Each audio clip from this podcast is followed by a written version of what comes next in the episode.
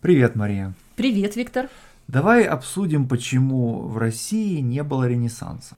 Вот действительно, в России ведь не было Ренессанса. Мы когда говорим об этом, мы говорим о Западной Европе. Ну, я думаю, что э, прежде всего надо определить, что такое Ренессанс. Ну да. Это вообще очень звучит по-французски. Да, безусловно, термин французский, хотя изначально понятие появилось в Италии. Ренессанс происходит от итальянского «ринощита», что означает возрождение. То есть второе рождение. Да, Да, но первоначально он обозначал возрождение искусств, прежде всего там скульптуры, живописи после средневековья, да, возрождение древнего искусства, да. да, да, да. Обращение вот к античности, к античному искусству, да, Мгм. то, что вот древний Рим, древняя Греция. Ну а потом сам этот термин стал применяться уже и в более широком смысле, как э, возрождение интереса к античности, к древности Греции и Рима. Ну и, безусловно, это поменяло и культуру, и цивилизацию европейскую, поскольку в период Ренессанса Мгм. произошли какие-то очень глобальные изменения и Мгм. в философии, Да. и в науке. Мгм. И мы ведем речь о 15 веке.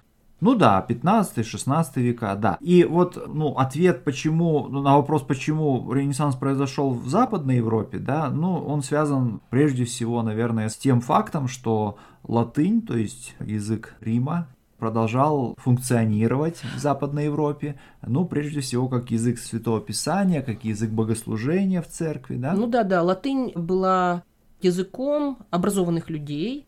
Прежде всего, изначально Библия на латыни, да, в том числе вот признаком образованного человека было знание латыни. Вообще, в принципе, наука средневековая, не в современном смысле слова, но та наука, которая была в средневековье, язык ее это латынь, латинский Ну да. язык. Да, и, соответственно, латынь давала доступ для западноевропейцев 15 и 16 веков, давала доступ к древнеримским авторам.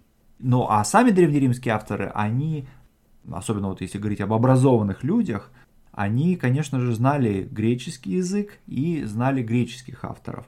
Смотри, ну вот ты говоришь римляне, да, Да. образованные, но ты имеешь в виду вот те римские авторы древнеримского мира, авторы античности, Да. классики, да? Да, совершенно верно. Интересно, что в самой Римской империи работы греческих авторов, греческих писателей, они на латынь практически не переводились. Ну почему? Потому что, еще раз говорю, образованные римляне знали, как правило, греческий язык, но при этом в работах самих римских авторов мы часто находим упоминания греческих философов или писателей. Ну, типичный пример Синека, такой знаменитый римский философ, вот он постоянно упоминает греческого философа Эпикура или еще более известного греческого философа Платона. Да? И, соответственно, западные европейцы в 15-16 веках, читая по латыни произведения там, Синеки или кого-то еще, да, они хотя бы опосредованно вот знали, понимали важность да, вот, древнегреческих авторов. Да? Мгм. А, Ну и они все равно знакомились с их идеями. Таким образом, становилось понятно, что, очевидно, они достойны, стоят изучения греческие авторы, древнегреческие. Конечно, да? да, конечно. Э, Смотри, а что у нас было на Востоке? Но Восток понятие очень широкое. На каком конкретно Смотри, Востоке? я имею в виду вот что. Когда мы говорим о Ренессансе, да, Мгм. мы все время возвращаемся к античности, Мгм. к древнеримскому миру. Вот если мы возьмем этот средиземноморский мир, Да. да, который не только в Италии и в Греции, но Мгм. он вокруг Средиземноморья, да, это Мгм. и Африка в том числе, и Восток, Сирия, Мгм. там, Египет, то в этом большом римском мире в его поздний период было два центра. Рим и Византия. И когда Рим, город Рим, пал под ударами варваров, восточная часть, Византия, Мгм. продолжила свое существование как осколок римского мира. Есть и другая версия этой истории, что Рим не пал, а перетек на восток, Да. и что Византия это и есть древний Рим. То есть он никуда не пал, он не делся никуда, он переехал Да. А, на восток. Вот Да, об этом да, Востоке хочу. конечно, да. Ну, это связано, конечно же, вот с таким римским императором Константином Великим, да, который, с одной стороны, известен тем, что он легализовал христианство, да, после длительных гонений при предыдущих императорах. А второе, чем он известен, это тем, что он перенес столицу Римской империи из Рима в Константинополь, то есть вот в новую столицу, которую он основал на месте древнего Византия, Мгм. греческой колонии. на берегу пролива Босфор, и отсюда, собственно, и название этой восточной части Римской империи Византия. Ну, это то, что сейчас Стамбул. Да, один из главных городов Турции, да. Вот. И эта часть римского мира, она действительно не пала под ударами варваров, и более того, она продолжала существовать еще тысячу лет. И при этом интересно, что с какого-то момента государственным языком Византии стал греческий, ну, но они по-прежнему называли себя римлянами, Да. но все это делали на греческом языке. Конечно, совершенно верно. И, соответственно, вот эти византийские греки, называвшие себя римлянами, продолжали знать, читать древнегреческих авторов, того же Платона, того же Гомера и так дальше. Да? Смотри, то есть это вот, отвечая на твой вопрос, что я имею в виду под Востоком. Восток прежде всего это Византия. Но если с географической точки зрения, то есть еще один Восток, про который стоит вести речь, это про славян. Географически они были на Востоке, но в геополитическом смысле они были между геополитическими силами. И Византия была одной из очень важных этих э, сил, которые пытались включить этот славянский мир в свою орбиту, в орбиту своего влияния. Безусловно, да. И более того, если мы посмотрим на вот состояние Европы в каком-нибудь тысячном году, да, от Рождества Христова, то мы увидим, что главным христианским городом является по значимости, по размерам, да, является, конечно, Константинополь, Мгм. и главным, пожалуй, центром силы в этот момент является Византия, да. Это А, вообще одно из самых старых государств Средневековья, мгм, и блеск этого государства, столицы, э, уровень дипломатии. да. Все остальные государства, которые образовались в Европе, смотрели на Византию с восхищением, с уважением, копировали ее практики, Да. учились общаться, искали ее благосклонности, Мгм.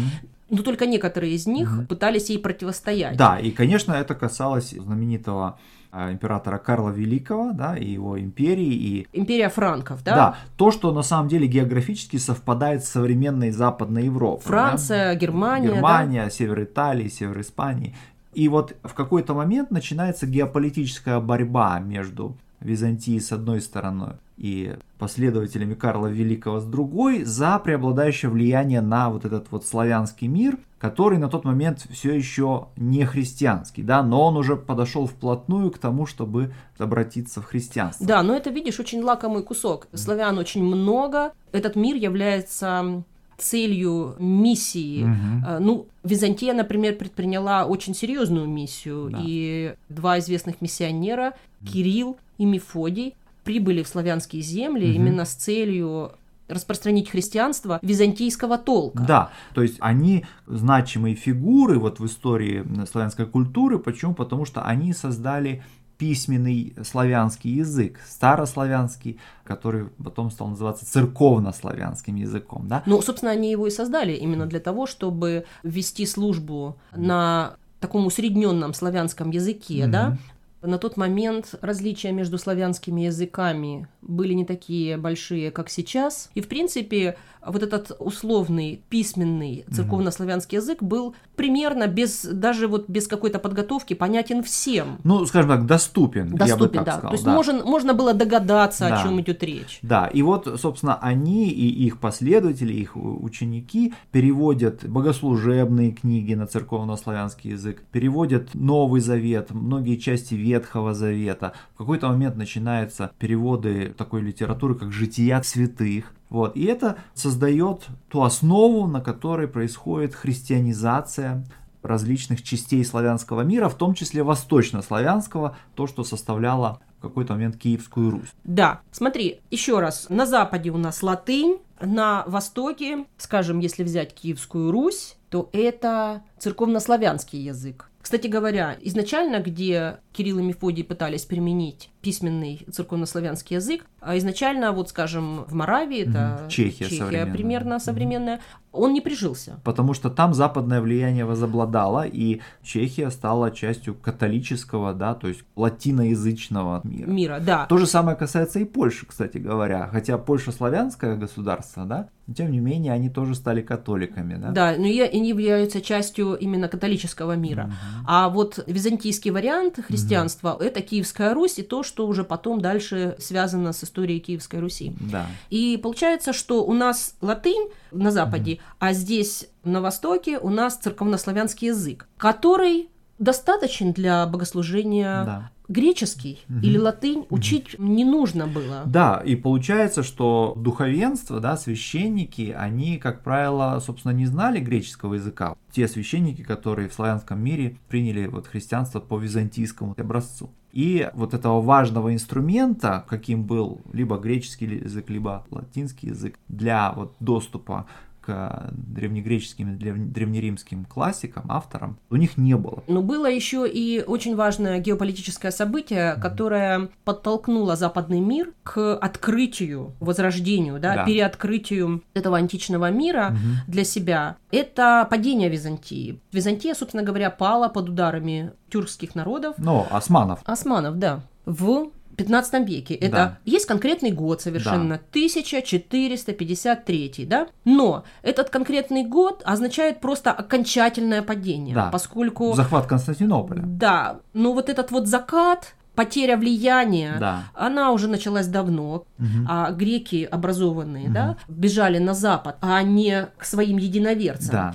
И получается, что Ренессанс это результат двух сил. С одной стороны, попытка что-то вот открыть со стороны Запада, но с другой стороны и Византия, которая сохранила эту римскую традицию, да, она не прерывается в Византии. Ну и греческую и тоже. И греческую да? тоже, да. да. Принесла на Запад и да. таким образом создала вот эту почву для да. того, чтобы эта античная традиция пролилась в Западную Европу. Просто конкретным образом иммигранты да, из Византии вот в 14-15 веке, прибыв в Италию, они помогли итальянским гуманистам освоить греческий язык да, и начать читать греческих авторов вот уже как бы напрямую. Да. Но и таким образом можно действительно сказать, что в каком-то смысле древность сама пришла в Западную, Западную Европу, Европу. Да? Вот, в результате этой иммиграции. Но а почему, собственно, греки бежали не к своим единоверцам, да, ну, либо на, на Русь, либо, либо, значит, в балканские, южнославянские земли, то здесь на, на стоит отметить, что вообще для греков было характерно переезжать в Италию, да, даже вот со времен еще ранней древности, да, греческой. Южная Италия была местом э, такой наиболее интенсивной греческой колонизации, и более того, она называлась Великой Грецией в результате вот этой колонизации. Переезжать в Италию для грека было что-то гораздо более естественное, да, всегда, да, на протяжении ты, тысячелетий. На протяжении да? всего античного периода. Чем переезжать куда-то на север, да, в страну гипербореев. Ну, пока. Пока. Уважаемые слушатели подкаста Learn Russian Conversation, подписывайтесь на наш канал и делитесь с друзьями ссылкой на этот эпизод, а также на наш веб-сайт store.lrcpodcast.ca. Напоминаем, у нас есть транскрипты для каждого эпизода. Мы приглашаем помочь нам в распространении наших подкастов. Если вам понравилось, просим вас поддержать нас.